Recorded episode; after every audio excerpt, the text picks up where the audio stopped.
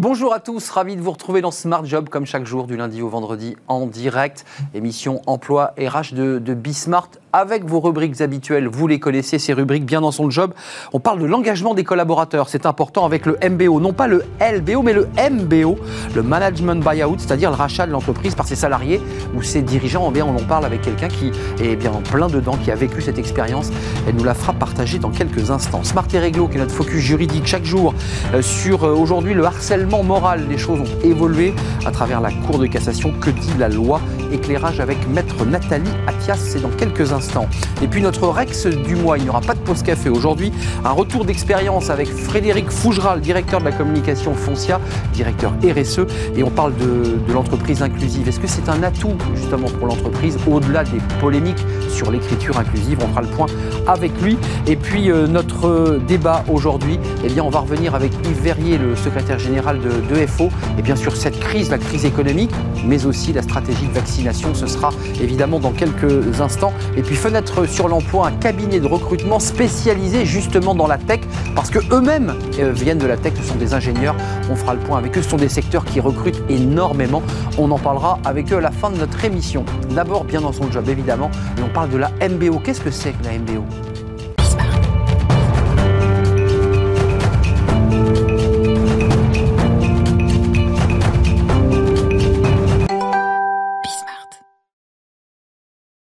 bien dans son job, j'ai envie de dire bien dans son job avec la MBO. Alors c'était peut-être un mot barbare, mais vous avez entendu parler du leverage buyout.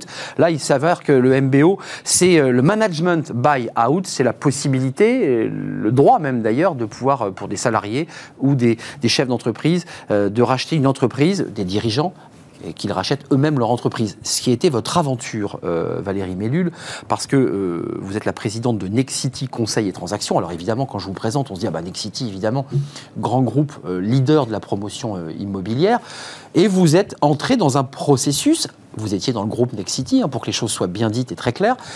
Et puis un jour, pour le dire simplement, c'est un processus lent, j'imagine, évolutif, vous vous êtes retrouvé dans le bureau du, du grand patron, Alain Dinin, et, et vous avez évoqué avec lui très concrètement cette possibilité de créer un MBO. D'abord, est-ce que vous avez utilisé ce, langage, le mot MBO, en disant au, patron, on aimerait, j'aimerais euh, avancer sur, un MBO Ça s'est passé comme ça? Euh, oui, alors c'est encore mieux que ça, parce que j'ai évoqué euh, l'avenir de la filiale que je dirigeais, Nexity Conseil et Transactions, depuis quelques années. C'est du tertiaire, hein, c'est des bureaux, c'est... Conseil et immobilier d'entreprise. Donc on aide des investisseurs ou des entreprises à acheter, vendre ou louer des bureaux ou de la logistique. C'est important de le dire, vous n'êtes pas dans le dur Nexity qui fabrique, qui, qui est la promotion, qui crée des immeubles et qui loge des gens. C'est Alors pas... je vais me permettre de je vais dire parce que j'étais très fière de travailler euh, chez Nexity et avec et pour Alain Dinin. Donc le groupe euh, Nexity, c'est bien sûr de la promotion tertiaire, c'est aussi des services immobiliers. Il se trouve que nous, on, est, on était chez Nexity, je dirais, une filiale de niche hein, du conseil de l'immobilier tertiaire euh, en France, euh, sans être le leader Mais- du marché. Ce qui est intéressant dans notre échange, c'est vous avez été, je crois, la DRH de- Du groupe, oui. groupe. donc vous avez une connaissance parfaite de l'entreprise. Vous auriez pu, j'allais dire, tranquillement poursuivre votre carrière dans ce groupe. Qu'est-ce qui fait qu'à un moment donné, un, un- un- un dirigeant d'entreprise, en tout cas un cadre dirigeant, décide de franchir le pas et de, de- bah, de- de créer une petite île qui va comme ça devenir indépendante? C'est quoi ce désir? Alors, euh, d'abord, c'est un désir personnel. Euh, le- la tranquillité n'est pas tout à fait le, ce qui représente ma vie, je crois. Oui, c'est ça. Je suis d'abord une femme libre et j'ai besoin d'être utile. Alors, ça a l'air euh, stupide, mais On cher- Vous cherchez du sens, quoi. euh, oui, du sens à 47 ans de me dire est-ce que dans les 15 ans ou 20 ans qu'elle est, Qu'est-ce que je j'allais encore être une DRH Oui, je n'en avais pas envie. J'avais envie d'autre. Hmm. chose et les clients me manquaient. euh, puisque j'avais eu le plaisir. Retour au contact. Voilà, le- les clients, les affaires et surtout mon parcours de DRH, je pensais qu'il pouvait être utile dans une autre, un autre prisme. Euh, Il y avait cette filiale qui allait pas très bien à l'époque, il y a 5 ans, il y a plus de 5-6 ans. Elle s'appelait Keops. Euh, elle finissait un parcours et un cycle. Et j'ai euh, proposé à Alain, en tout cas en échange, mais j'appelais ça nos conversations. Alain Dinin, c'est aussi un président directeur général, pas comme les autres. C'est vrai. Voilà, c'est un une, patron. personnalité incroyable. Oui, et puis quelqu'un qui est à l'écoute des gens, et pas seulement. la promenade du champ, du champ de Mars, quoi. Vous, vous échangiez. Alors, dans son bureau. Dans son bureau. Peut-être. mais j'avais la, j'avais la chance et le luxe de pouvoir échanger non seulement sur la stratégie de Nexity, mais sur, sur des parcours individuels. Et il vous dit Banco il, me propose de prendre cette direction générale et de transformer le parcours de cette société, on la transforme en société de conseil et d'intégration, euh, voilà, et de transactions immobilières. Et puis au bout de quelques années, quelqu'un fait une offre pour la racheter, parce que c'est ça l'histoire au départ. Et je ne crois pas à ce projet. Et je le dis à Alain Dinin, euh, mais je lui dis rencontrez-les, vous verrez qu'ils n'ont pas de projet pour les hommes. Ils ont peut-être un projet pour eux, mais pas pour les hommes. Pas pour les hommes de l'entreprise. De l'entreprise qu'on a remonté et transformé. Et pour Alain Dinin, ça veut dire quelque chose, dans son parcours aussi personnel. Donc Et dans le mien. Et je lui dis, on va pas en rester là. Euh, je peux pas attendre que quelqu'un décide de notre destin et si au fond, c'est là où ça bascule, bien sûr. C'est parce qu'il y a quelqu'un qui essaie de, reprendre la boîte. que ça serait arrivé. Euh, mais en tout cas, ça accélère le processus. Et à ce moment-là, vous engagez très concrètement. Et Alain Dinin dit Mais Valérie, vous parlez d'un MBO. Je lui dis Écoutez, laissez-moi regarder ce que c'est, mieux. Oui, parce que oui, c'est assez technique. Hein. Je travaille dessus et je reviens vers lui en disant J'irai si et seulement si c'est un projet collectif. Oui, c'est ça. Donc c'est pas le rachat par Valérie Mélule. C'est toute l'équipe. C'est euh, j'ai des convictions euh, fortes en RH. Et donc c'était avec l'ensemble du management, quel que soit le niveau de management, et quelle que soit leur ancienneté, leur jeunesse. Avant de rentrer un peu dans la technique, c'est intéressant de savoir comment vous, on organise un MBO. Euh, Next City, parce que je vous ai présenté sous ce titre, que vous avez toujours, présidente de Next City Conseil, Transaction. Mais vous, me disiez, là, en préparant l'émission, que de toute façon, vous alliez aussi changer de nom. Ah C'est-à-dire bah, que hein, tout doucement, il y a une émancipation jusqu'à la disparition même de Next City. Oh, oui, enfin, disparition, pas dans notre histoire. Non, mais dans, notre, dans la marque. Bien sûr. Voilà. Bah, il faut assumer à un moment donné ce qu'on fait. Et ce que j'ai aimé dans, dans, cette, dans cette transition, c'est que justement, c'était pas une révolution. Hum, c'est très doux. C'est du velours. À des gens qui ont fait la transformation de l'entreprise, est-ce que vous voulez en prendre le destin hum. et la conduite? Est-ce que vous voulez choisir Ils ont dû vous regarder avec des yeux en disant mais Valérie. Je vais vous dire, le truc qui m'a surpris le plus, c'est la rapidité à laquelle ils m'ont dit oui. J'avais préparé. Vous réunissez l'équipe euh Non, j'ai réuni d'abord un par un. Ah d'accord. Pour leur exposer le. Parce que c'est des décisions personnelles. Bien sûr. Et je leur ai dit, tu, tu, je comprendrais que tu me répondes. Quand vous dites personnel, pour qu'on soit bien d'accord, qui, sont engageantes financièrement, parce que vous leur dites, vous allez devenir euh, patron, c'est-à-dire que vous allez euh, engager des fonds, une partie. Et vous une partie du capital. Et, et donc, oui, il faut l'acheter. Oui. Ouais, et puis pas que ça. C'est pas que ça. Quand on devient associé, on a des droits et de, devoirs supplémentaires. Hmm, bien sûr. Euh, vis-à-vis aussi de tous les autres. Et on l'a bien vu pendant cette période euh, un peu euh, tourmentée. ce MBO, aujourd'hui, vous avez combien, je dirais, de, dans, l'équipe que vous avez créée, combien de personnes sont, sont au capital de l'entreprise après cette aventure de MBO Parce qu'elle a été concrète, ça a démarré en 2018 et là maintenant, ça y est. on l'a signé en 2019. Vous avez raison, on a mis à peu près un an pour le monter. Et donc, on l'a signé en mars 2019. Oui, euh, maintenant, on a 85%, plus de 85% du capital. Et donc, 21 salariés managers sont devenus euh, euh, voilà, propriétaires Alors, de, de cette entreprise. Valérie Mélil, vous êtes à la télévision, c'est compliqué, mais vous avez 21 collaborateurs qui étaient auparavant des, salariés de, l'entreprise, qui aujourd'hui sont devenus des associés. Est-ce que vous, la DRH, qui avait un regard aussi, vous avez senti une transformation? Oui. Oui, oui, oui. Une... Alors, je vais vous dire. Euh... D'implication, j'ai envie de dire. Il n'y a pas de magie, d'accord Il n'y a pas de baguette magique, il n'y a pas un jour avec et un jour sans. Mais c'était aussi mon rôle. J'ai eu un rôle différent là, pédagogique, d'accompagnement, en disant c'était quoi cette transformation bien sûr. Il faut le devenir.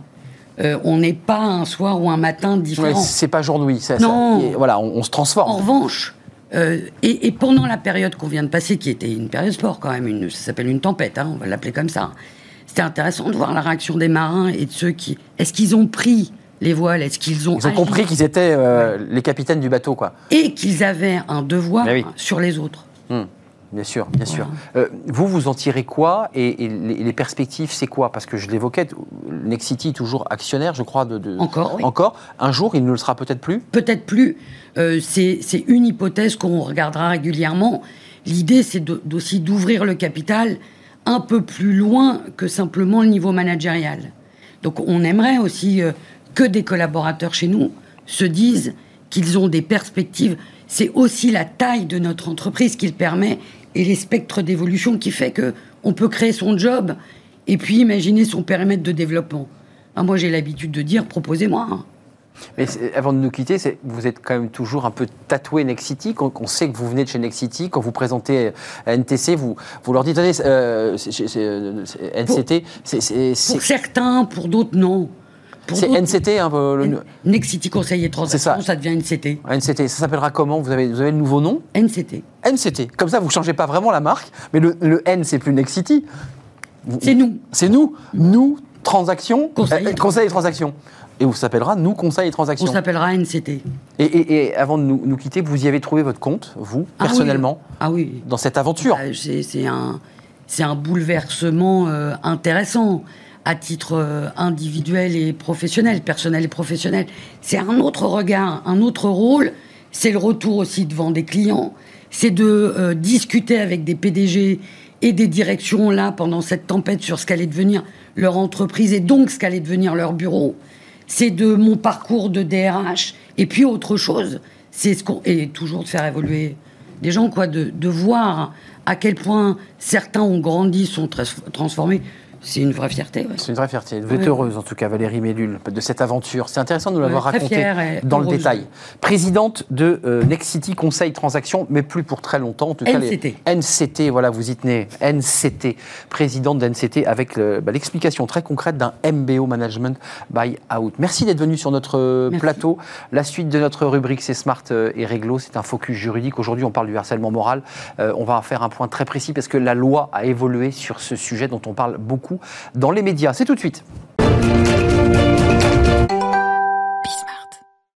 Smart et réglo, focus juridique chaque jour avec un, avocat, euh, un avocat au sens de son titre, des, femmes et des hommes qui viennent sur ce plateau nous éclairer précisément. Aujourd'hui, avec Nathalie Athias, bonjour. Euh, ravi de vous accueillir, avocate présidente fondatrice de mesaccordscollectifs.com. Vous êtes déjà venu sur notre plateau. On va parler du harcèlement moral. Euh, d'abord, on, va, on va revenir sur l'évolution du droit, parce que la, la Cour de cassation, mhm. il y a des choses qui ont évolué, mais dans ce rapport un peu particulier du harcèlement moral, euh, certains considèrent, dans le contexte du télétravail, qu'ils ont été victimes de harcèlement moral. Mm. Parce qu'on l'évoque beaucoup sur ce plateau, leur manager mm.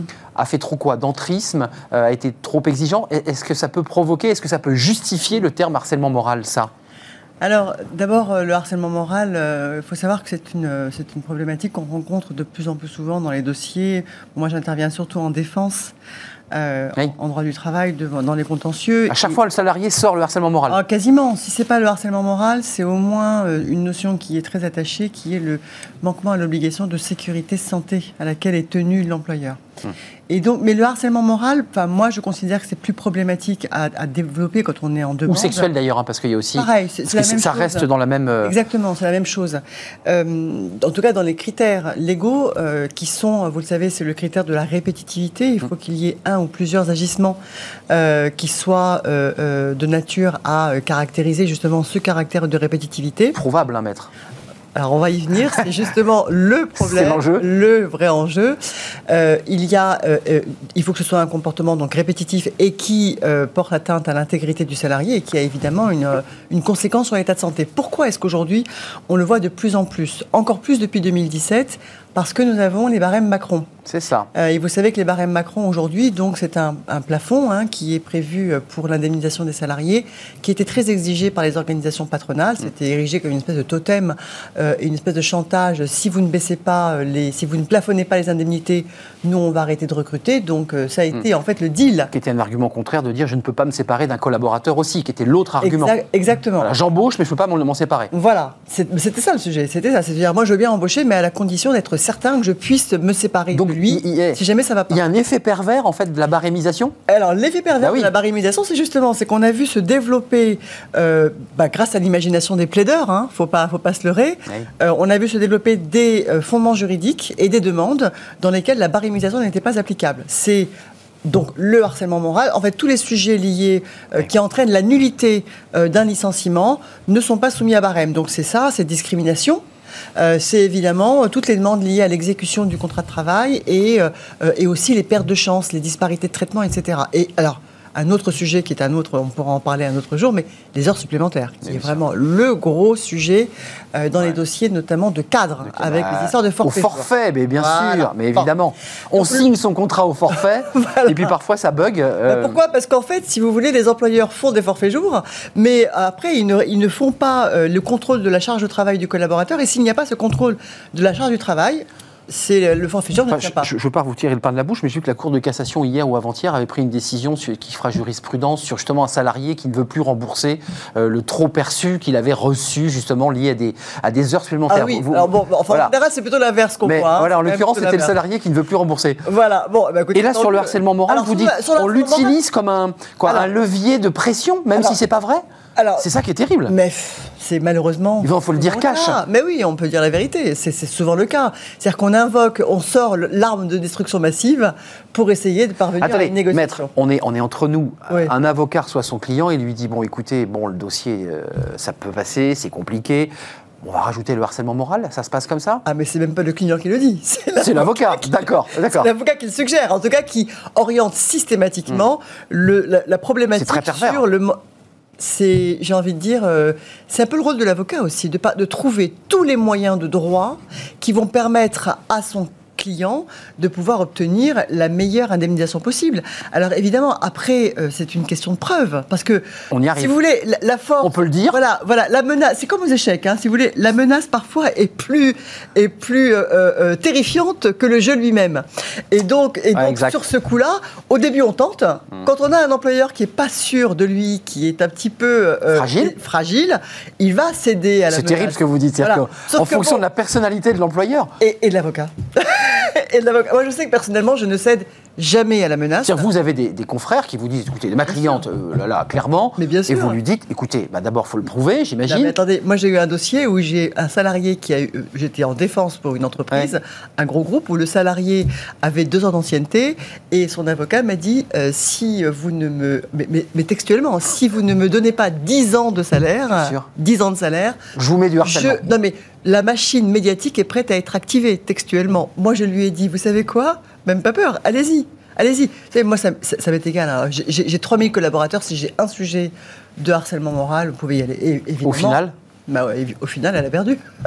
au final, on a été jusqu'au bout. Donc ça veut dire que c'est une mauvaise utilisation et ça dénature même ceux qui ont des vrais cas de harcèlement moral. Donc pour ça, vous savez plus si c'est vrai ou si c'est faux. Voilà. Donc si vous voulez, c'est pour ça qu'après, euh, la personnalité d'avocat bien sûr joue, mais ensuite, euh, il faut aussi avoir des éléments pour pouvoir aller plus loin. Sinon, on perd son crédit.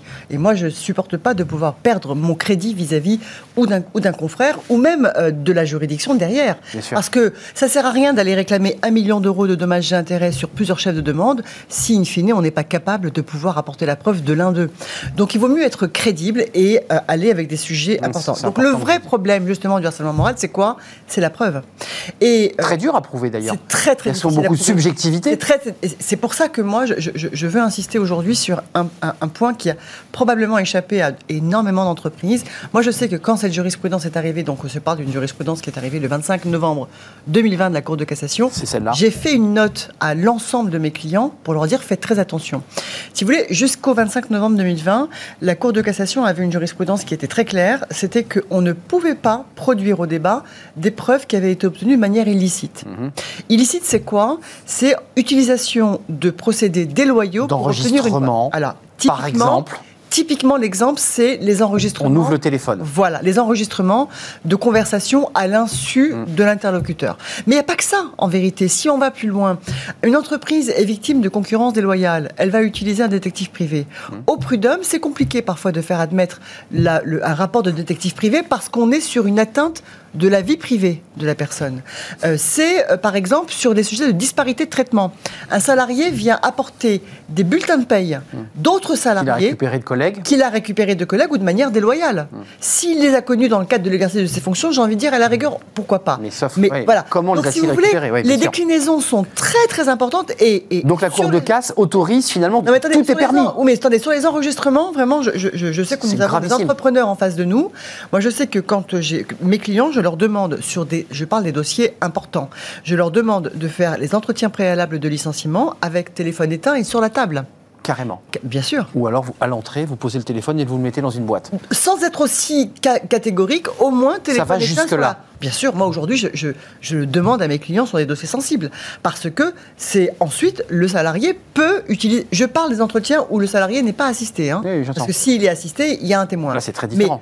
Mais, mais c'est l'entretien annuel, c'est l'entretien professionnel. Sur le harcèlement moral, c'est typiquement le sujet sur lequel on peut, on s'expose à des enregistrements clandestins. Hum. Et donc, depuis le 25 novembre 2020... vous dites, avant de nous quitter, se faire piéger. Bien sûr. On peut se faire piéger. Mais évidemment. Donc attention. Évidemment. Hum. Et donc la Cour de cassation, maintenant, depuis le 25 novembre 2020, dit euh, euh, ce n'est pas forcément. Euh, on ne doit pas forcément rejeter des débats les modes de preuve utilisés.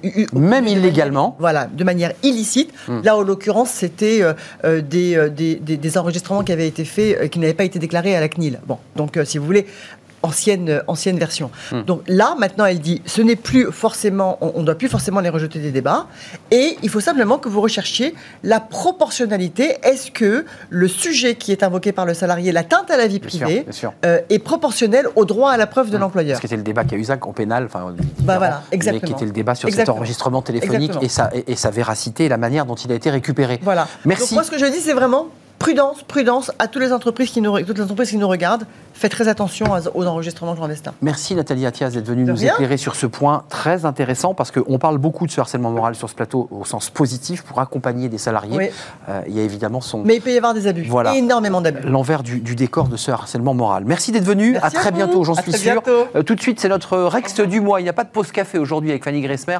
C'est Frédéric Fougera qui nous rejoint. C'est le Rex du mois, le retour d'expérience avec Frédéric. Le Rex du mois vous est présenté par Foncia.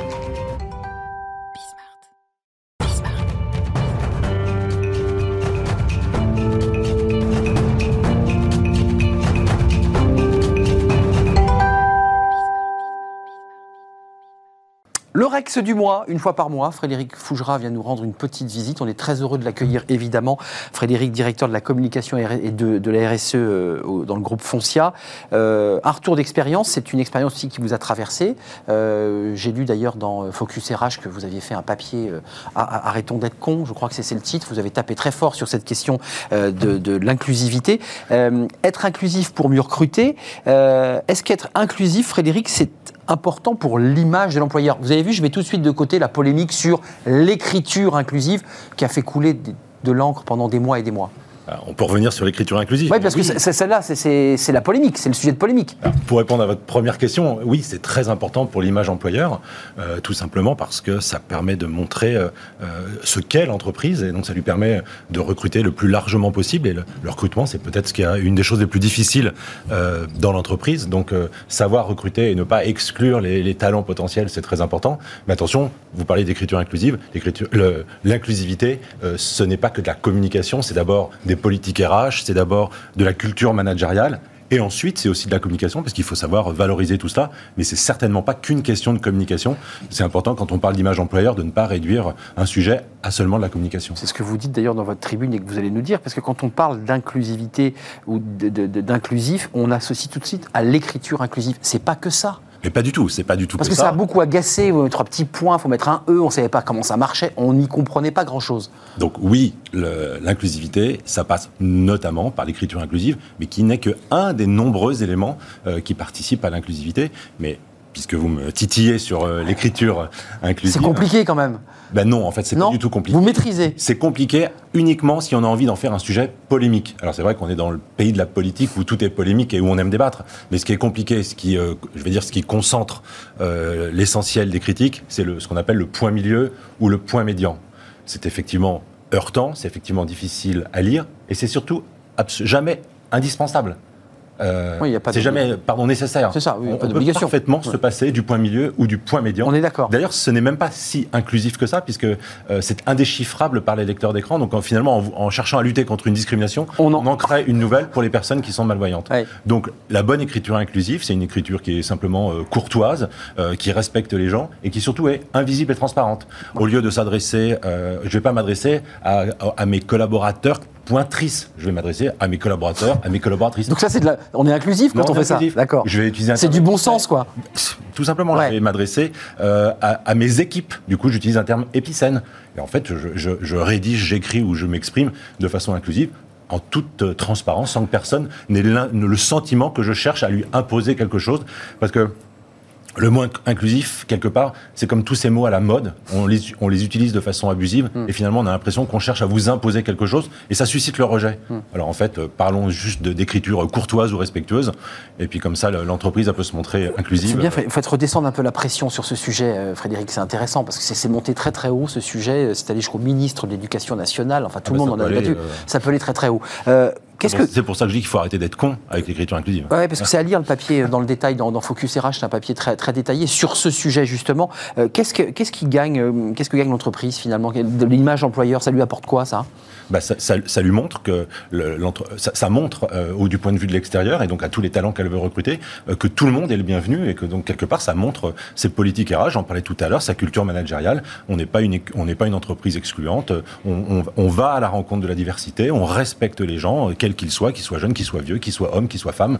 Euh, voilà, l'entreprise elle doit être inclusive parce qu'elle en a besoin. Hein. C'est pas c'est pas un effet de mode ni c'est enfin, c'est vraiment une question de business. L'entreprise elle doit recruter un maximum de personnes de talents et de diversité. Le plus, donc, il faut qu'elle le montre. Et il faut aussi qu'elle le prouve. Qu'elle le prouve. Et il faut aussi qu'elle montre qu'ils sont les bienvenus et qu'elle le prouve. Parce que si c'est pas la réalité de votre politique, alors aussi ça va se savoir. Et là, ça va être très mauvais pour votre image employeur. Merci Frédéric Fougera d'avoir fait un tout petit peu de redescendre la, pression autour de ce mot inclusif. Euh, je rappelle, Frédéric, vous êtes le directeur de la communication et du, du RSE dans le groupe Foncia. On se retrouve dans un mois pour un nouveau Rex, un nouveau retour d'expérience. C'était un vrai plaisir. On fait une courte pause, si vous en êtes d'accord évidemment Puis on revient dans notre cercle RH et notre débat avec Yves Verrier, qui est le secrétaire confédéral général de, de Force ouvrière. Et puis on sera avec euh, Bertrand Martineau euh, pour parler d'emploi, de crise, de crise sanitaire, de crise économique. Euh, qu'en disent les syndicats? Mais on va lui poser la question dans quelques instants. On se retrouve juste après.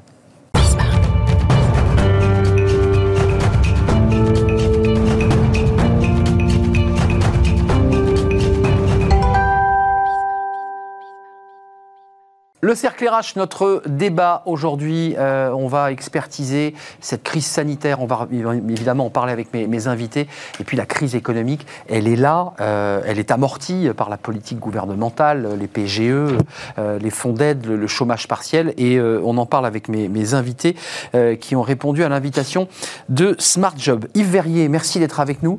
vous êtes le secrétaire général de la Confédération Générale du Travail FO. D'abord, juste une question, parce qu'il y a plein de sujets dont on va parler ensemble. Euh, vous êtes bien de la manifestation du 26 janvier euh, annoncée ou vous, n'y serez pas?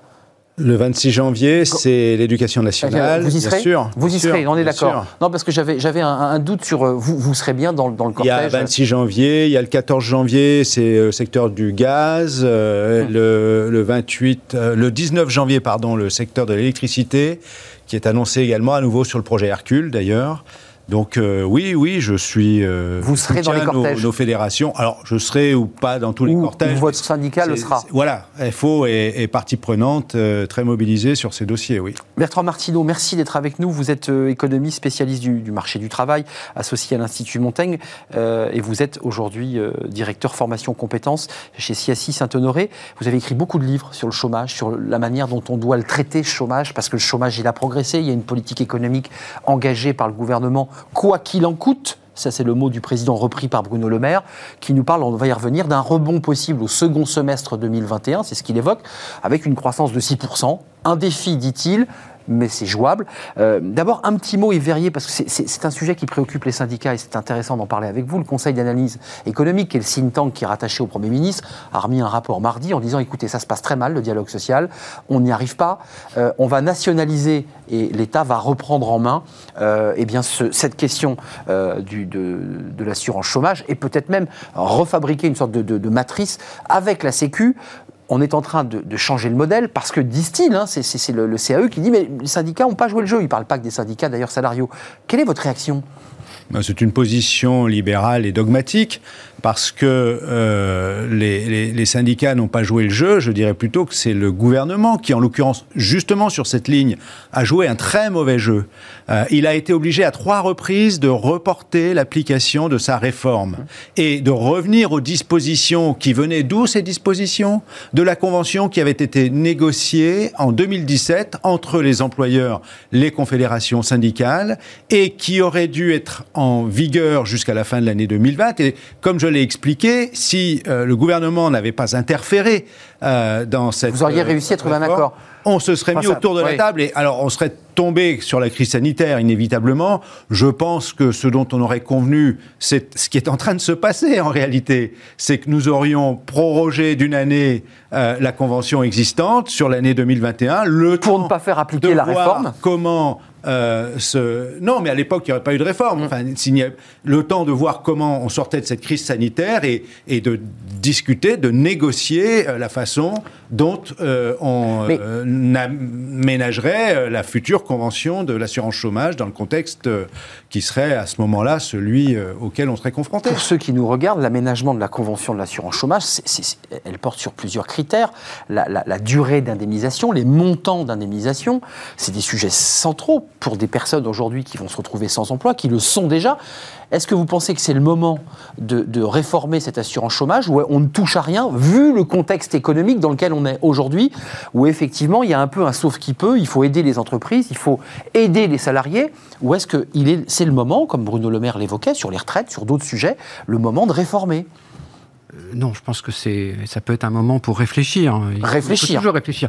Réformer aujourd'hui, alors qu'on n'a aucune incertitude, on est dans l'incertitude totale, et en particulier, vous parliez du deuxième semestre. Je voudrais bien savoir quel est l'économiste compétent qui pourrait faire des prévisions pour le deuxième semestre. C'est le ministre année. de l'économie hein, qui le dit. hein. Oui, non, mais après, euh, Il s'est appuyé peut-être sur une note. C'est pas une prévision, c'est c'est un, c'est un, projet, c'est un souhait, C'est du volontarisme, c'est ça. Et comme disait l'autre, là où il y a une volonté, il y a un chemin, etc. C'est ça, Enfin, exactement. c'est pas une prévision au sens économique du terme, bien entendu. Donc, en période d'incertitude exceptionnelle dans laquelle on est, euh, on va peut-être pas s'amuser euh, à faire du bricolage sur la- l'assurance chômage. C'est peut-être pas le, ce qu'il y a de plus urgent.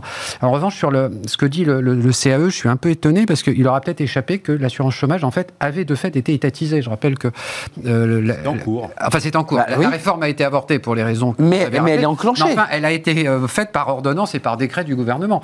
Bon, euh, donc, euh, ce que propose le CAE, en fait, c'est de le pérenniser, de l'intégrer dans le budget de l'État probablement, de créer ça. une branche, etc. Bon, je suis pas sûr que l'étatisation soit une soit une, une méthode Mais ça cache absolue, quoi, parce qu'il n'est pas sûr que l'État soit dans ces domaines toujours plus pertinent que les partenaires sociaux. Mais c'est pour ça que je suis un petit peu nuancé quand même sur ce sujet. Euh, La vérité, c'est que ces dix dernières années, les partenaires sociaux entre eux n'ont pas été capables de régler quelques-unes des, des- des défaillances manifestes du régime d'assurance chômage, en particulier la question de la récurrence au chômage et des- du traitement des contrats courts. Voilà. Donc, il fallait bien faire quelque chose. Alors l'État l'a peut-être fait maladroitement, plus juridiquement, euh, il a fait des erreurs qui ont été censurées par le, le Conseil d'État. Euh, la période, de toute façon, n'était pas propice à la mise en place, mais enfin, on peut pas reprocher au gouvernement de ne pas avoir prévu la, la crise sanitaire. Et, et- et- et puis, donc, proposer l'étatisation, c'est assez amusant, puisque en fait, de fait, euh, de fait, elle a été Elle a, elle a été par les ordonnances et les les décrets. Ju- Juste d'un mot, parce que j'ai quand même la vaccination, et, et quand même c'est un enjeu majeur pour les salariés, et ça j'ai envie d'entendre la, la FO et vous. Euh, ça cache quoi? L'idée du gouvernement, c'est de se dire quoi? On a énormément dépensé d'argent, il va falloir penser à peut-être quoi? Réduire les durées d'indemnisation, réduire les montants. Qu'est-ce que ça dit? Alors, ce n'est pas du tout, enfin, pour ce qui me concerne, c'est- pas du tout un sujet comptable. Euh, déjà, en période de crise, que l'assurance chômage soit fortement en déficit, c'est tout à fait normal. Logique. Euh, J'allais dire, c'est du bon déficit entre guillemets. Bon, donc c'est normal euh, et euh, il faut pas. Et d'ailleurs, il est en déficit pour deux raisons. D'abord parce que les dépenses augmentent, mais aussi parce que les recettes s'effondrent. Et tout ça est parfaitement Bien sûr. normal. Bon, en revanche, en période de, de- en régime de croisière, on va dire, il y a effectivement une réflexion à mener. Et le gouvernement y avait apporté une réponse qui me paraissait à peu près à peu près correcte sur les contrats courts, sur donc il faut. C'est pas la question de réduire de manière générale les durées d'indemnisation, mais d'être plus équitable dans le traitement euh, effectivement des, des contrats courts et s'assurer que euh, dans tous les cas de figure, il y a une incitation à la reprise en emploi et qu'on n'est pas, on soit pas dans l'optimisation parfois euh, pour certains chômeurs entre les périodes. C'est ça. euh, On joue les deux. les périodes d'assurance chômage. Voilà, exactement. Je- je- pendant six mois, je travaille pas. Pendant six mois, je travaille, par Mais exemple. bien sûr. C'est ça l'idée, l'optimisation. Yves Verrier, cette. C'est faux, ça. C'est faux? Ben oui. Non? C'est- Il y en a pas- c'est- y- c'est personne tire sur la le corde. chômeur, D'accord. le demandeur d'emploi qui est stigmatisé. Ah, Pas systématiquement. Bah, c'est Pas ce tous. que vous venez de Non, dire d'une non, certaine mais façon. non, Non, mais non. ce que je veux dire, c'est un système. euh, et ce dont euh, fait les frais l'assurance chômage, c'est de l'incapacité euh, des C'est vrai qu'on n'a pas réussi à négocier sur les, le bonus-malus. Hein, C'est ça. Avec pour objectif justement de traiter. Pousser à faire des matière de contrats CDI. Ouais. Mais le gouvernement fait pas mieux puisque la disposition qu'il a imposée dans sa réforme, dans le décret qui vient de proroger euh, l'application des dispositions existantes, c'est-à-dire celles que nous avions négociées jusqu'au mois d'avril prochain, euh, il se trouve que ce décret prévoit euh, de supprimer par contre le bonus-malus que le gouvernement avait lui-même mis en place. qui était une usine à gaz. Il n'est pas meilleur que nous et, c'est là, oui, la source, c'est là la source du problème. c'est que les gouvernements, l'assurance chômage, elle n'a pas été faite euh, dans son origine, mmh. euh, sous un format solidaire où on gère entre les employeurs et les organisations syndicales la part de salaire qu'on consacre à la solidarité en matière d'assurance chômage. Donc, en termes de niveau de cotisation, de disposition d'allocation, de niveau d'allocation, et, etc. Ça revient lorsqu'on a une difficulté. Mais ça n'était pas fait pour gérer un chômage qui est aujourd'hui à presque 11. on prend les... Voilà, donc presque 11, on est à 19. La difficulté de l'assurance chômage, ça n'est pas le système qui est en cause, c'est un système économique qui ne réussit pas à résorber, à résoudre le problème du chômage structurel et d'une flexibilité et d'une crise très forte via la précarité ou les contrats courts ou les contrats précaires, hum. dont un certain nombre effectivement d'acteurs, bon, à un moment donné, euh, s'y adaptent et en abusent d'une manière ou d'une autre. Mais euh, le problème, c'est qu'aujourd'hui, et, pourquoi l'étatisation? C'est un système à l'anglo-saxonne. On transforme un système assurantiel hum.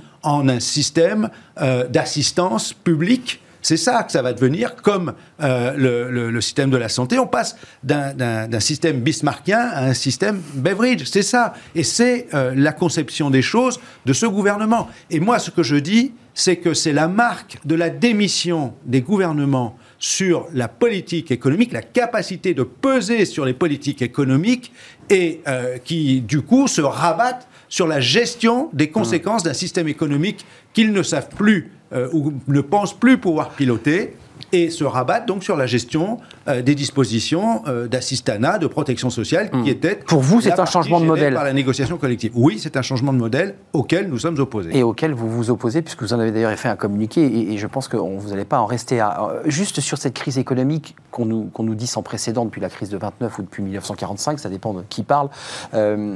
Comment vous regardez la politique du gouvernement? Parce que c'est vrai qu'aujourd'hui, avec cette crise sanitaire, euh, avec ces reportages, avec ces émissions de télé qui ne nous parlent finalement que de la vaccination ou du Covid, on a le sentiment que les syndicats ont un peu disparu, je dirais, du débat euh, médiatique, politique. Comment vous regardez aujourd'hui la politique du gouvernement, celle qui est menée par euh, notamment Bruno Le Maire, puis celle qui est menée évidemment par Emmanuel Macron, du quoi qu'il en coûte? Elle vous va? Bah, ce, qui est, ce qui est frappant quand même, c'est que là où ce gouvernement, ce président de la République lui-même d'ailleurs, avait une conception euh, très faible de l'importance ou du rôle euh, du dialogue social et des organisations syndicales en particulier. Là, euh, On n'a jamais fait autant appel à nous que depuis le mois de mars. Mm. on a quasiment, au minimum, une réunion toutes les semaines avec l'un ou l'autre des ministres, le plus souvent avec la ministre du Travail aujourd'hui, mais avec le ministre de l'économie. Pour parler de quoi? Des sujets autour du télétravail, bah, autour de tous, les, tous les sujets qui ont été mis en place. Et on a défendu soutenu les dispositifs euh, exceptionnels qui ont été mis en place. Donc ça vous va? L'activité partielle, non, ça, la, crise ne nous va pas. Non, pas la crise, leur politique. Ben, que l'on ait mis en place de l'activité partielle de façon massive, que l'on ait pris des dispositions spécifiques adaptées à la question euh, de la gestion des trésoreries d'entreprise, les prêts garantis par l'État, les reports d'échéance, etc., etc., que l'on prenne des dispositions spécifiques sur les secteurs particuliers, hein? on pense euh, aux intermittents du spectacle, à, la culture, aux cafés-restaurants, etc., hein, qui souffrent beaucoup, euh, c'était indispensable. Ce qui était indispensable, nous, de notre point de vue, c'est que l'on maintienne les compétences, les qualifications, les emplois. Et donc les emplois. Et que l'on ne fasse pas basculer immédiatement des centaines de milliers ou de millions de salariés. Pour le coup, euh, c'était le, risque immédiat. Si donc cette politique interventionniste vous, vous, convient ben, Il la fallait, elle était indispensable. Elle a d'ailleurs été conduite un peu partout à quelques euh, bémols près, de la même façon dans les pays industrialisés. Donc il fallait faire cela. Ce qui nous manque, nous, c'est ce sur quoi nous avons souvent insisté, c'est qu'on en ait un regard beaucoup plus rigoureux sur les contreparties,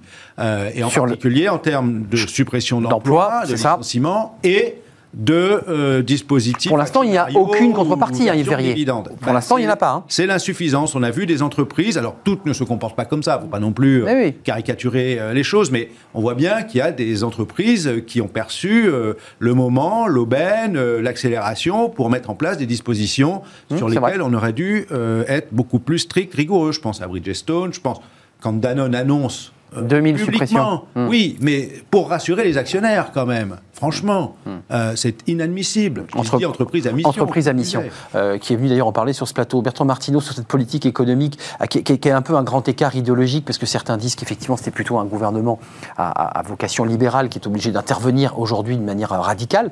Comment vous regardez cette Non. politique et quelles sont ses Gouvernement à conséquences vocation libérale, j'ai pas beaucoup vu le niveau général des prélèvements obligatoires baisser. Ça a pas baissé. J'ai pas beaucoup c'est vu ça. la dépense publique baisser. Enfin, du libéralisme comme ça, ça, ça va. C'est du libéralisme très tempéré quand même. C'est ça, oui, c'est vrai que les cotisations c'est n'ont pas C'est baissé. même pas une critique, c'est juste que voilà, c'est vrai, c'est vrai. les gens de libéraux, ce qui est d'ailleurs pas une insulte à mon avis, mais enfin bon, la liberté, c'est. Oui, c'est vrai que j'exagère un peu, vous voulez dire. Bon, enfin bref. Et donc, non, mais euh, le gouvernement, comme a rappelé Yves il fait peu ou prou à peu près ce que font euh, les gouvernements comparables, quelle que soit leur orientation euh, idéologique et autres. On peut regretter que tout ça soit absolument pas corrélé au niveau européen, qu'il n'y a aucune euh, semblant de coordination économique au niveau européen. Mais ça, c'est encore Y compris sanitaire, d'ailleurs. Et sanitaire. oui, sanitaire. Oui, Mais oui, enfin, euh, sanitaire, l'Europe Ouais. l'Europe n'a pas de compétences particulières. Alors que dans le domaine économique, et on aurait pu imaginer, bon, allez, c'est comme ça. Euh, Et cette politique Bon, finalement alors, oui, alors, uniforme. donc, il fait, il fait, euh, il, il fait ce qu'il faut en urgence. Quant au dialogue social, moi, ce que je, je remarque surtout, c'est que il est très actif, très dynamique, très riche et semble-t-il assez efficace au niveau des entreprises. C'est-à-dire Aussi bien en matière de télétravail, d'aménagement du temps de travail, d'APLD, activité partielle de longue durée ou d'activité partielle tout court, Euh, même quand- en cas de, de difficulté de, de- d'accord de performance collective, de rupture conventionnelle collective. Donc, il y a énormément de choses qui se passent. Donc en fait, les partenaires sociaux au niveau des entreprises se sont emparés en fait des possibilités qui sont maintenant assez souples et flexibles du, code du travail. Et ça, c'est une des rares bonnes nouvelles finalement euh, de, cette histoire. Euh, ce qui permet d'envisager peut-être une sortie de crise un peu moins un peu moins catastrophique euh, que ce qu'on aurait pu imaginer il y a quelques années. C'est-à-dire peut-être faire de la flexibilité interne, que ce soit sur euh, les rémunérations, les emplois. Là, pas le choix, la crise Covid l'oblige. Prévisionnelle, Ouais. des emplois et des compétences, des choses comme ça, de la formation, enfin essayer de limiter les dégâts, euh, plutôt que de faire de, de la flexibilité externe, ce qui veut dire pudiquement des licenciements secs, euh, des plans sociaux, etc. Donc il y aura des plans sociaux, c'est évident, il y en aura des centaines. Il est très probable qu'on n'atteigne pas des niveaux de, de plans sociaux Aussi élevés. aussi élevés que, euh, par exemple, en 2009, où pourtant la récession avait été beaucoup plus faible. Je rappelle, en 2009, on avait eu 2000, euh, 2200 euh, plans sociaux quand même dans l'année. Mm. Bon, là, euh, on va être à 500 ou 600 C'est- plans ouais, presque en six- 2020. 700, 700. 700, Ouais, voilà, parce- ce qui reste moi, j'étais resté à 600, oui, ça en progresse. 2021, ça va sans doute exploser, mais il n'est pas sûr qu'on retrouve les niveaux. Les niveaux. Ça veut dire que la politique euh, interventionniste, volontariste menée par le gouvernement, est un amortisseur. Alors, alors c'est un amortisseur. Le quoi qu'il en coûte, euh, ça va coûter, mais pas tout de suite. Ça va coûter dans les années qui viennent. C'est ça. Et, et ça, c'est un sujet en soi. Mais surtout, euh, l'économie et en particulier le marché du travail, aussi bien externe aux entreprises qu'à l'intérieur des entreprises, en fait, euh, a des marges de flexibilité maintenant qui sont aussi appréciables. Alors, on n'est peut-être pas encore dans un modèle à l'allemande ou à la scandinave où les entreprises arrivent considérablement à limiter les pertes d'emploi en, en jouant sur la flexibilité interne. Mais en tout cas, on a fait des progrès significatifs euh, ces années. Ce n'est pas que ce gouvernement actuel. D'ailleurs, c'est un, un certain nombre Oui. de réformes progressives qui ont été faites ces dernières années avec la loi El Khomri, avec des- les, les mesures Sarkozy également. Mais vous impliquez le fait que les syndicats s'adaptent aussi, c'est qu'eux aussi évoluent aux configurations de la crise. terrain- sur le terrain, les syndicats font des choses absolument extraordinaires. Mmh, dans les a- entreprises. Mais bien sûr, avec, avec une bonne dose de pragmatisme, avec euh, alors des contreparties exigées qui ne sont pas toujours euh, peut-être au niveau, mais ça, ça- après, c'est à chaque entreprise d'apprécier. Moi, je me garderais bien de porter des, des jugements sur une entreprise que je ne connais pas de l'intérieur Oui. pour dire euh, ceci est juste, ceci est pas juste. Mais j'en sais rien, si vous voulez. Bon, et, et donc, donc, ce qui est assez remarquable, c'est cette, euh, cette rapidité euh, dont ont fait preuve les, les partenaires sociaux dans les entreprises. Pour s'adapter. Voilà. Maintenant, au niveau interprofessionnel, bon, bah, c'est très bien de voir les ministres, de faire de. tout ça est très bien, bien sûr. Mm. Il faut. Il faut On n'a pas fait que ça, hein. Voilà. Mais, mais en fait. ce Non, non, il passe passe pas son temps à voir que des ministres, c'est ça que vous Ce qui dites. ce qui se passe concrètement sur le terrain est vraiment intéressant. Voilà. Euh, ju- juste, Yves Verrier, il y a un lien assez fort, on l'entend, tous les ministres ont repris cette ancienne. euh, accélérons la vaccination, euh, parce que c'est en accélérant la vaccination qu'on va lutter contre la- cette crise économique, parce que tout le monde pourra reprendre le travail, on sera vacciné. Question très simple, euh, êtes à la tête d'une organisation syndicale, on nous évoque, sans donner de date d'ailleurs, euh, l'hypothèse que l'entreprise puisse aussi jouer le rôle du vaccinateur, qu'on puisse euh, être à la fois un centre de vaccination et que on arrive à une autre idée, et celle-ci elle, elle vous intéresse, c'est que l'entreprise exige du salarié qu'il ait un document comme quoi il est vacciné. Quelle est votre position sur ce sujet? Non, Et qu'est-ce que vous en dites, cette question-là Parce qu'elle arrive là. Les ministres n'ont pas de date, hein, vous avez vu, aucun ne donne de date Elle précise. n'arrivera pas, elle n'arrivera pas. Euh, ce que je voulais simplement dire, c'est que sur la vivacité du, du dialogue, Du dialogue. social, de la négociation collective dans les entreprises, c'est quand même pas nouveau non plus. Alors, c'est vrai qu'on s'adapte à la situation Ouais, adapté, euh. euh, L'année précédente, le bilan de la négociation collective, c'est quand même 40 000 euh, accords d'entreprise qui sont signés. Et euh, malgré le défaut d'implantation syndicale dans beaucoup d'entreprises de, de plus petite taille. bien donc, et je souligne au demeurant qu'on ne fait pas que voir les ministres. FO a bagarré pour qu'on négocie, qu'on convainque les employeurs de négocier sur télétravail et sur santé au travail. C'est un avis non contraignant, Yves Verrier. hein. Non, c'est non, un, non, non, non, un non, accord non. national interprofessionnel sans discuter. contrainte. Mais la contrainte, c'est qu'il existe. Euh, D'accord. Là, on fait beaucoup de com. Il faut arrêter avec ça. Les employeurs, euh, ils sont allés à reculons. Donc, ils ont dit non, non Ils normatif, n'en voulaient pas, hein, non prescriptif. exact. Sauf que dès qu'on a signé, c'est le droit du contrat. Il est normatif pour ce qu'il contient de norme. Après, on peut discuter. Hum. Est-ce qu'on a mis le curseur suffisamment? Haut Ok, on aurait préféré euh, avoir mieux, je le re- reconnais, euh, dans l'un et l'autre accord. Mais on a fait progresser les choses, on a stabilisé les choses. Et vous avez sorti un accord, deux c'est vrai. sujets quand même dont tout le monde parle aujourd'hui, télétravail dont on parlait peu avant la crise sanitaire, santé au travail dont personne ne se préoccupait immédiatement, euh, on a deux accords nationaux interprofessionnels. Mmh, c'est vrai. Dans le contexte actuel, moi je Avec un MEDEF qui était très- très un- crispé. Mmh. Exactement. Je pense que c'est un bon signal, même si encore une fois, effectivement, on aurait pu espérer obtenir mieux. Vous voyez qu'on y revient à la santé au travail. le mouvement. La vaccination, est-ce qu'il faut, première chose, que l'entreprise devienne lui aussi, c'est ce qu'ont dit les experts comptables il y a quelques jours dans un communiqué, il faut vraiment que les entreprises euh, y aillent. Euh, Et puis deuxième chose, c'est pas leur rôle. ah, bah,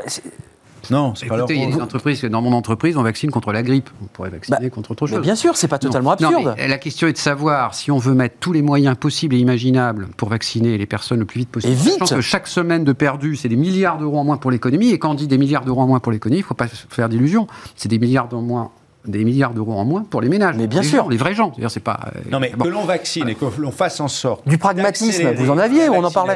Ouais. Ça, on est d'accord. Mais oui. Ok. Euh, si c'est, on, on a suffisamment euh, appelé à ce qu'on ait des moyens de protection quand il n'y en avait pas assez, que ce soit les masques, les Mais alors donc pourquoi, ça vaut pourquoi, pour vous, là vous bloquez Non, sur la vaccination? Non, ce que je pense que c'est, ça relève d'une politique de santé publique. Quand vous dites dans votre entreprise on vaccine, c'est la médecine du travail. Donc effectivement que euh, la médecine du travail, dans son rôle, d'ailleurs qui demande à être renforcée, c'est une des c'est vrai. à nos yeux aujourd'hui de ce que pourrait contenir le, Bah, la donc- proposition de loi là, qui va Oui. suivre euh, la- la- l'accord qu'on a signé. Euh, mais que, je pense que ce qu'il faut, c'est mettre en place le- les dispositions qui permettent effectivement, de protéger euh, au maximum, euh, le plus rapidement, la population.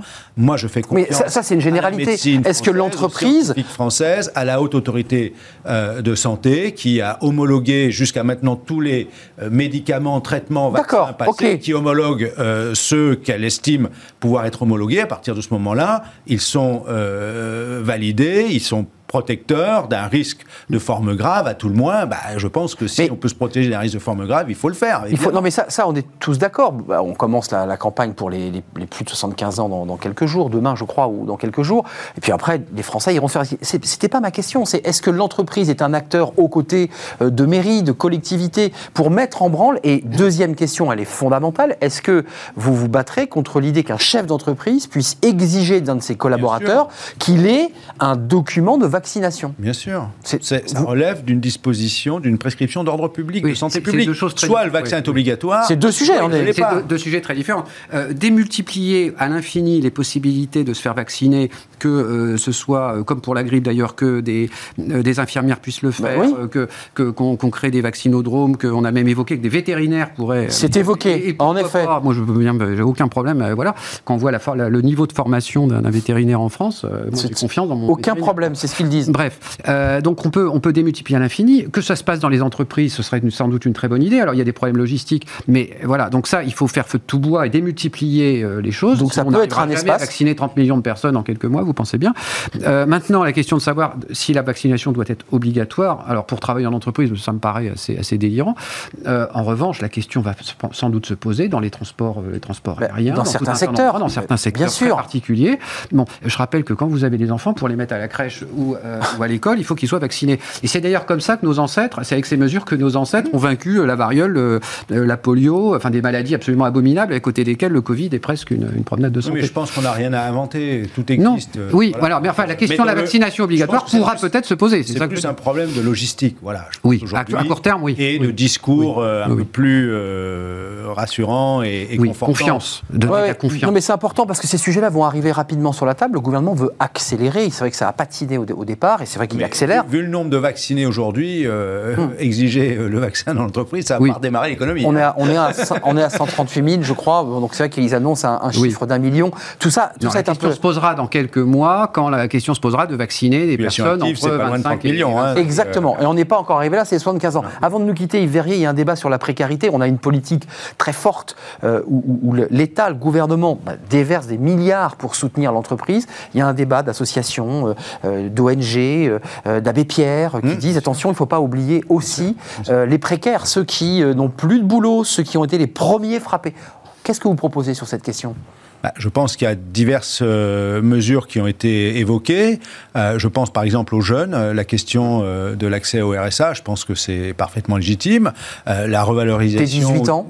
Oui, la revalorisation de dispositions en termes d'assistance sociale. Évidemment, il y a la question, encore une fois, de politique économique euh, créatrice d'emploi. Je Il y a les étudiants, faut pas les j'ai- un dossier très important que je porte depuis avant la crise d'ailleurs. C'est la reconsidération. je parle de reconsidération parce que je pense que c'est le regard que porte la société qui fera que on positionnera sur euh, l'échelle des valeurs en termes de rémunération, de qualification, etc., euh, beaucoup mieux et qu'on les rendra attractifs, c'est tous les métiers de service à la personne et tous les métiers euh, de ce qu'on a appelé la deuxième ligne. Je pense Hum. Bien que j'ai même demandé à ce qu'on mette ces- cette question On au centre du plan de relance, qu'on appuie la relance de l'économie sur la revalorisation générale Bah oui, de ces métiers. Et, et ça va avec les salaires. Il faut les rendre sûr. Hum, attractifs, tous ces métiers, y compris qu'on revoie toutes euh, les dispositions en matière d'externalisation, de sous-traitance. Il y a beaucoup de métiers de la deuxième ligne, le nettoyage de locaux, Nettoyage, par exemple. C'est des métiers qui sont tout en bas en termes de salaire, de vrai. conditions de travail, de, de- de courte durée de travail, la prévention sécurité, c'est la même chose auquel on a fait appel euh, massivement Ah bah oui, dans ce contexte. plus que jamais. Donc voilà, je pense que euh, on a le secteur du social et du médico-social sur lequel on bagarre en ce moment pour obtenir que ce qu'on a obtenu avec le Ségur de la santé s'applique à tous ces personnels et on va pas lâcher là-dessus. Euh, sur la précarité, sur cette question importante, parce que je pensais aux étudiants qui sont en galère, qui n'ont plus de boulot et qui sont en grande difficulté. Il y a des précaires qui avaient des, des emplois saisonniers, par exemple les stations de ski qui ferment. Ça, ce sont des emplois. Qu'est- Qu'est-ce que de- doit faire, qu'est-ce que devrait faire le gouvernement? Bah, il a déjà mis en place euh, une, euh, une allocation spécifique dans le cadre de l'assurance chômage Oui. euh, pour justement traiter ce genre de, de cas. Bon, il faut penser aussi, et là c'est très difficile, à tous les indépendants.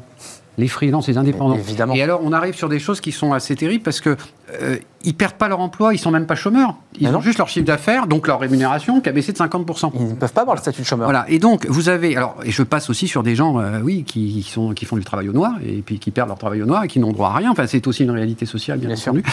Donc, voilà. Donc, en, en gros, le, le cœur du salariat est efficacement protégé, on va dire ça comme ça, y compris les, les- les faibles revenus, enfin, les faibles. Les fameux salaires. insiders de Emmanuel Macron. effectivement, ceux qui étaient déjà en difficulté et qui étaient en, en précarité euh, sont, basculent encore plus dans la précarité. C'est c'est bien le procès qu'on fait au, modèle de hein. Merci à vous deux. On a un peu débordé, mais c'était beaucoup de sujets à évoquer avec vous aujourd'hui et vous reviendrez les prolonger parce qu'évidemment, les, les- le volontarisme de Bruno Le Maire bah, va être examiné à l'aune de, la réalité, ces fameux 6% de croissance que vous avez commenté. Bertrand Martineau, merci d'être venu sur notre euh, plateau économie spécialiste marché du travail. Merci Yves Verrier, secrétaire général euh, de la Confédération Générale du Travail, FO, avec cette manif. Il y en a plein le 14, mais le 26 aussi pour l'éducation nationale. C'est bientôt fini. Euh, on va parler de fenêtres sur l'emploi. Alors, on va quitter le dialogue social. On va s'intéresser à la tech, aux ingénieurs de la tech. Il y a aussi beaucoup de secteurs qui recrutent, notamment les métiers de la tech. Et on reçoit eh bien, un cabinet de recrutement. Et c'est tout de suite, c'est dans Fenêtre sur l'emploi.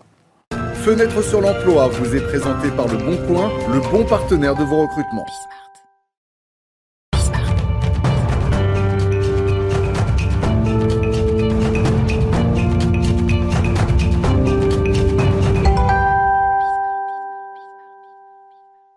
Fenêtre sur l'emploi, avec un petit peu de retard.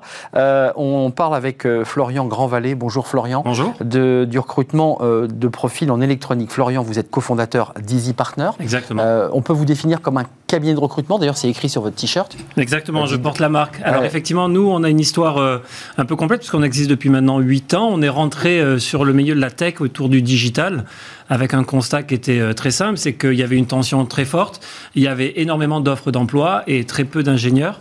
Euh, et du coup, on s'est positionné là-dessus avec une forte différence, c'est qu'on a intégré dans notre propre société des ingénieurs, et ce sont Bah oui. beaucoup des ingénieurs qui recrutent des ingénieurs, et on a voulu euh, se démarquer en étant de réels décodeurs de talent. Hum, Décodeur Euh, talent, ça veut dire que seul un ingénieur, excusez-moi, moi qui, qui ai fait une fac d'histoire, seul un Ouais. ingénieur qui fait de la tech est capable de savoir euh, si cette personne-là a le niveau pour. C'est ça Alors, oui, c'est le- tellement le technique. fond- effectivement, le fond, c'est celui-ci. Et c'est- cette, euh, ce constat et ce qu'on a mis en place nous a permis de dépasser les 1000 recrutements en quelques années. Euh, et on a euh, soit des ingénieurs, soit des passionnés de la tech. Et on continue en interne de former nos collaborateurs pour qu'ils soient vraiment immergés dans cet écosystème-là. Et aujourd'hui, ça marche, puisque déjà, on s'éclate. Et de deux, on a des résultats. Et on accompagne surtout les entreprises à développer leurs produits, à développer leurs solutions. Et je pense que c'est pour nous une réelle satisfaction. Au moment où on se parle, aujourd'hui, Oui. on, on a beaucoup parlé sur ce plateau de la digitalisation des entreprises. On l'a vu même chez les commerçants pendant la crise, Oui. mais aussi des entreprises qui se sont aperçues bah, qu'elles n'étaient pas du tout au niveau. J'imagine qu'il y a une très forte demande aujourd'hui dans votre énorme. secteur. Oui, tout à fait. On a des carnets de commandes qui sont pleins. On passe notre quotidien à chercher des ingénieurs. On essaye de leur présenter les meilleurs projets du marché. Donc, tout notre secret, c'est d'aller, euh, du coup, euh, ben, chercher les clients qui sont potentiellement intéressés de travailler avec des experts du recrutement comme Easy Partner. Et de deux, on, on s'est entouré, du coup, de collaborateurs qui sont ingénieurs et d'outils ultra performants qu'on a été chercher aux États-Unis, en Angleterre, etc., pour constamment essayer d'aller Être au plus près. Ça bouge beaucoup ce secteur. Bah ouais. Exactement. C'est un secteur qui évolue beaucoup, les Constamment. technologies évoluent, donc il faut vraiment avoir des gens. Juste, je vous vois écouter avec beaucoup d'intérêt. Vous défendez, on parlait des précaires, on parlait de ces salariés du nettoyage. Puis il y a tout un monde euh, d'ingénieurs informatiques, des gens qu'on chasse et qui gagnent très bien leur vie. C'est compliqué d'unifier un débat quand il y a des secteurs Ouais. comme celui-là, euh, très dynamiques et qui sont très bien rémunérés et, et- et qui sont très recherchés. Oui, bah, évidemment, la, la- la problématique euh, d'une personne euh, qui euh, fait du soin à domicile avec un statut euh, précaire, un temps partiel au SMIC. n'a rien à voir avec l'ingénieur. ingénieur, informaticien ou bon de la tech comme vous le dites. Euh, moi, c'est un secteur. Enfin, je connais un tout petit peu plus aujourd'hui. On n'a pas on n'a pas le même âge, hein. Mais par contre, voilà, j'ai une petite histoire. Moi, je suis ingénieur. Il se trouve que je suis ingénieur. Oui, vous êtes ingénieur, c'est pour ça que je vous- Voilà. Et euh, la météo est un secteur où euh, l'informatique, euh, depuis toujours, euh, on a été des gros consommateurs. Alors d'informatique lourde au départ et dans, dans toutes ses déclinaisons aujourd'hui, notamment en termes d'utilisation. Vous avez vécu ça, finalement, l'évolution Ah, de l'informatique. Et ce que j'ai surtout vécu, c'est ces aléas. Je me rappelle qu'à l'époque, on formait à tour de bras des analystes, puis tout d'un coup, on n'avait plus besoin d'analystes. Et puis, euh, bah, revient le moment où on a besoin de, de- de nouveaux types de, profils parce que les, les techniques évoluent. Elles évoluent euh, d'autant plus rapidement aujourd'hui. On voit aujourd'hui ce qui est frappant, vous venez de le dire, mais avec le, le confinement, donc tout d'un coup, euh, nous-mêmes à, FO, Oui. on, on a euh, trois salles qui sont équipées en visioconférence. Ouais, même vous. Il faut- il faut- Quelques il faut mois, communiquer. En, en fait, quelques semaines, on s'est organisé pour cela. Et donc, vous avez fait on appel à des- à travailler Ouais, comme ça, ouais. bien évidemment. Alors, c'est pas. euh, Non, c'est un monde qui change. C'est un monde qui oui, et puis il y a des techniques qu'il faut utiliser. On est tous sur les réseaux sociaux. Alors, avec d'autres discussions et aléas sur d'autres aspects, mais Hmm. euh, voilà, euh, on, on utilise. Et c'est vrai que ça bouge d'autant plus vite en ce moment avec cette crise qui a tout à à, fait, coup fait émerger des, des besoins nouveaux. Qui va, euh, je pense, moi, parce qu'on parlait de tout, tout à l'heure des, des dispositifs d'urgence, il y a des secteurs qui sont en très grande difficulté, dont je crains, moi, euh, qu'on ne sorte pas, même si on sortait de la crise sanitaire, euh, si je oui. pense à l'aérien, des comportements Ouais, d'entreprises, notamment sur le voyage d'affaires, les réunions euh, dans le, le milieu européen ou international, Ouais. je pense que ça va modifier les comportements. Évidemment. qu'aujourd'hui, il y a d'autres outils. Ça les a modifiés hein, sur les comportements. Un dernier mot. Oui, tout à fait. Euh, au niveau de- des, des process de recrutement, on les a fait largement évoluer avec des visios, avec des tests techniques à distance, etc. Donc on s'est aussi nous Donc, compliqué. à cette situation. Et donc ce que je voulais dire aussi, c'est que on a toujours surfé en gros sur des marchés à forte tension avec les métiers du digital. Donc digital, c'est quoi chez nous? C'est tout euh, le monde, euh, on va dire, des études, donc tout ce qui est monde de développement, chefferie de projet. On a lancé aussi euh, des expertises sur les métiers de la data, puisque effectivement, on est dans un écosystème qui est en pleine explosion sur ces marchés-là, et sur les métiers du cloud et de l'infrastructure. Et dernièrement, du coup, c'est aussi pour ça que je voulais vous présenter Et ce ça, point. et ça sera le dernier mot. hein. Exactement. Ah oui, parce que là, vous tirez sur la corde, hein, Florian. Ça passe vite. Euh, on a lancé euh, les métiers de l'engineering et donc là, on est entouré de produits euh, du coup avec des systèmes embarqués, avec de l'électronique, de la microélectronique. Et donc du coup, on s'est rendu compte effectivement que le développement de ces produits allait plus vite que le, la formation de ces ingénieurs-là. Ouais. Donc dans ce cadre-là, il y a une tension très forte et les entreprises aujourd'hui dans ce secteur industriel ont des problématiques, comme dans les métiers du digital, à rechercher des talents. Merci. Et partenaire est là pour les accompagner. Merci Florian, là vous avez tout dit. Je ne demanderai pas Yves Euh, quel temps il fera demain, ce qui est une mauvaise blague évidemment, ingénieur météo, mais c'est intéressant d'avoir...